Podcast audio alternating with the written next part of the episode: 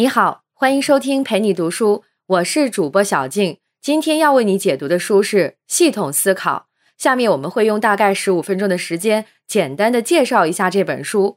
这本书的作者是丹尼斯·伍舍德，他曾就读于剑桥大学、耶鲁大学、加州大学以及伦敦商学院，并曾以合伙人的身份在德勒普华永道任职十二年，后来担任高盛的执行总监。这本书是他十几年来的经验所得，书中列举了大量运用系统思考解决问题的案例，并详细阐述了什么是系统思考，为什么需要系统思考，如何使用有效的工具来掌握系统思考。下面我们就从三个方面来为你讲述书中的重点内容：第一，为什么我们需要系统思考？第二，系统思考中两个最关键的因素是什么？第三。掌握系统思考的有效工具是什么？先来看看为什么我们需要系统思考。原因有三个：第一，系统思考能够转变我们单向的思维模式，从全局看待问题；第二，系统思考能让我们透过现象看本质；第三，系统思考能看清事物之间存在的延迟现象。我们一个个来看，系统思考是一种整体性的思维方式。既然是整体性的思维方式，就要求我们从不同角度、多个方面看待问题，而不能只看到一个单方面的问题。其次，系统思考能让我们透过现象看本质。比如庖丁解牛这个故事，大家都很熟悉。庖丁杀牛的技术可以说是到了炉火纯青的地步。他宰牛的时候，看到的不是一个完整的牛的表面，而是牛的肌肉、骨骼和关节等。各个部位之间的联系，他顺着牛的身体结构挥舞着刀子，一会儿功夫，整头牛就像是被拆解下来的零部件，被完美的肢解了。在庖丁眼中，牛只是各个部分构成的一个整体，只有看到牛身上各个部分之间的关系，并且理清了这些关系的相互作用，才能做到一刀下去切中要害。这就是我们说的第一部分。系统思考能够帮助我们用整体的视角看事物，透过现象观察到事物的本质。那么，我们如何才能掌握系统思考这个能力呢？在系统思考中，有且仅有两种回路：增强回路和调节回路。注意，这里的用词是有且仅有，说明没有第三种可能。这两个回路是理解系统思考的关键因素。我们先来看看什么是回路。回路简单说就是一种闭合的因果循环，比如像先有了鸡还是先有蛋的问题，是由于鸡的数量增加导致蛋多了，还是蛋的数量多了导致鸡的数量增加了？这两个是互为因果的关系，这样就构成了一个回路。在我们清楚的理解了回路之后，我们来看看增强回路和调节回路。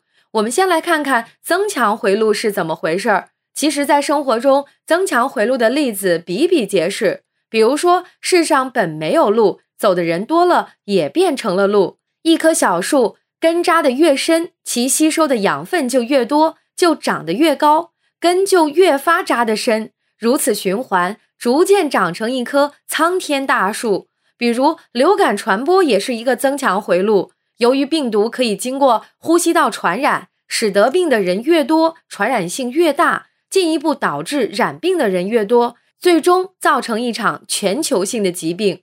听完这些例子，你可能发现增强回路有个特点，就是不存在负反馈，事物之间的关系全部都是正反馈。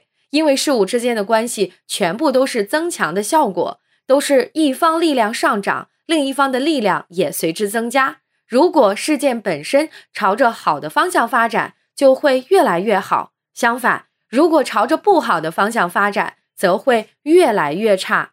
所以说，增强回路就是能够不断推动局势的强化，不管是好的还是坏的，一旦回路形成，就会开始不断的强化。那有什么办法可以阻止吗？这时候就需要调节回路发挥作用了。没有一个增强回路可以独立存在，在不同时间或者条件下，它都会碰上一些限制因素。而这些限制因素就是调节回路，调节回路的变化是慢慢趋于稳定的。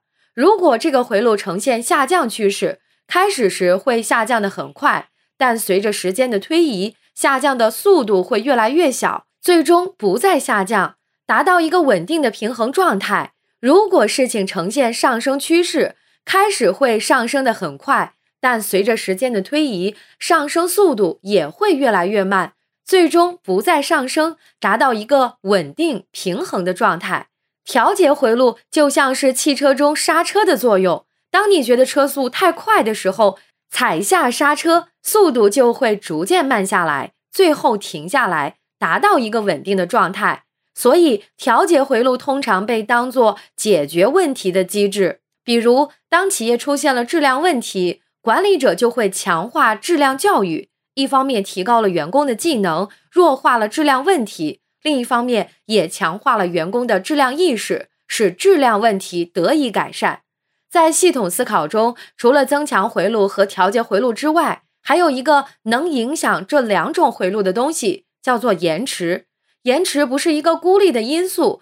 它附着在增强回路或调节回路上，比如调节回路的特点是平滑稳定的向一个目标前进。如果存在延迟，就可能产生其他问题或者调节过头的现象。人们在干预系统时，如果一开始变化不是特别明显，就会采取一些矫正过头的措施，就像用冷热混合的热水器洗澡一样，开始流出的水是凉的，如果想用温水。就要调节控制热水的阀门，因为延迟的关系，需要分别多次调节冷热水阀门，才能流出温度适合的水。所以我们在系统思考的时候，还必须注意时间延迟的因素，避免出现调节过头的情况。我们现在已经知道，要掌握系统思考的能力，必须认清增强回路和调节回路在系统运作中的各自作用。并且意识到时间延迟对他们造成的影响，那具体该怎么做呢？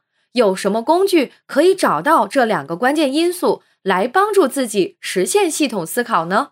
要掌握系统思考，书中介绍了一个有效的工具——系统循环图。那么，什么是系统循环图呢？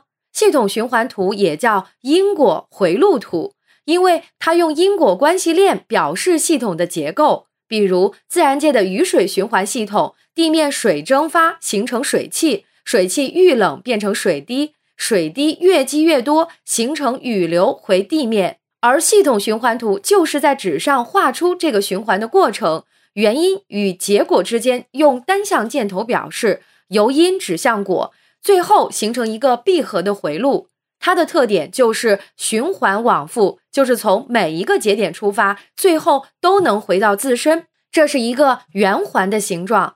系统循环图的作用是辅助我们进行系统思考，从整体全局的角度去看一个问题背后的原因和可能导致的后果是什么，以及原因与后果之间是如何作用的，找出这个问题背后的回路是怎样的。如果是增强回路。那么就想办法打破这个回路，从而解决这个问题。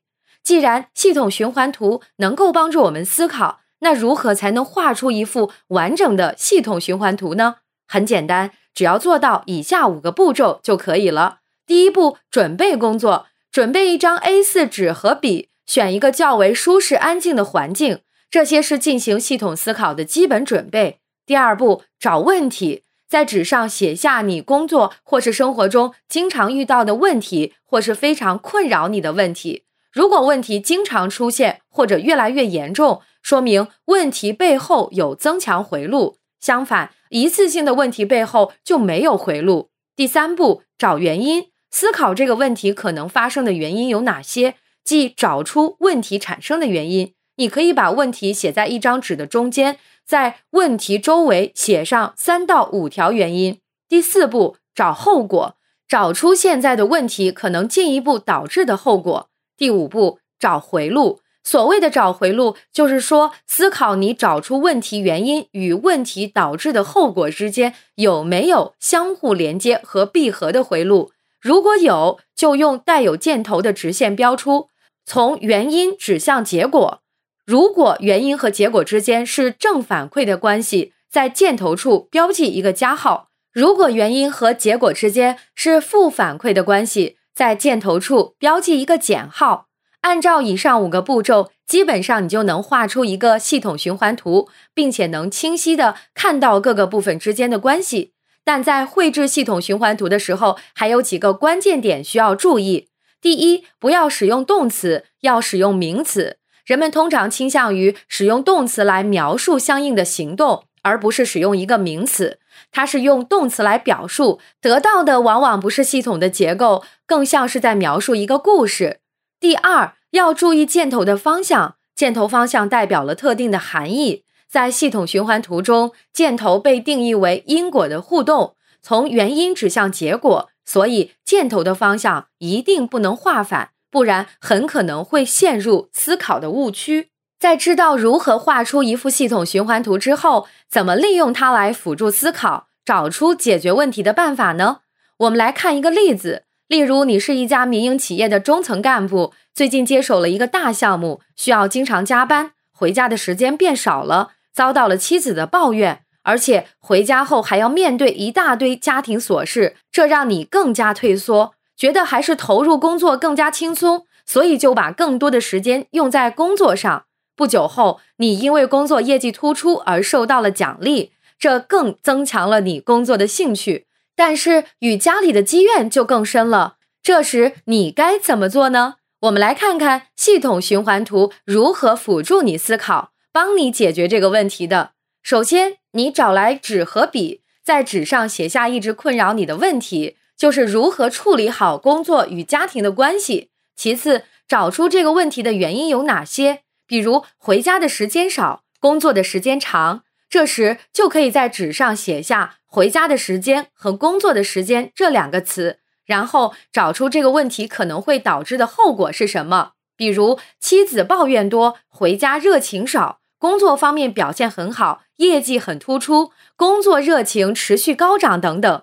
这时你就在纸上写下这几个结果：妻子的抱怨、回家的热情、工作业绩和工作热情。注意，一定要用名词，而不能用动词。最后就是找出这几个因素之间的关系，也就是找回路。先来看看回家的时间和结果之间是什么关系。由于回家时间少，妻子的抱怨就会很多，可能经常说又这么晚回来，每天都这么晚，你心里还有没有这个家？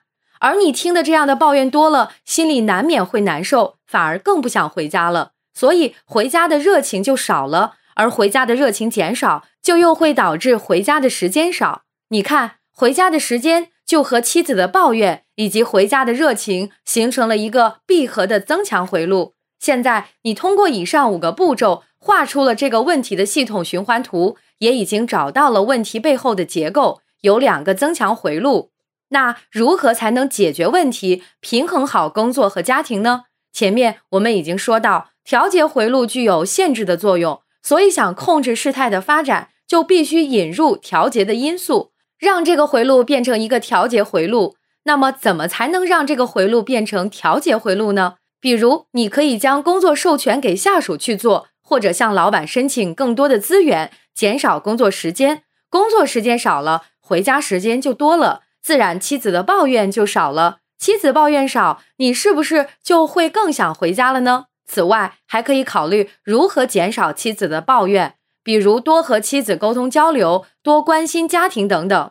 以上就是系统思考的主要内容。感谢关注，陪你读书。欢迎点赞分享，同时可以打开旁边的小铃铛，陪你读书的更新会第一时间提醒你。我是主播小静，我们下期再会。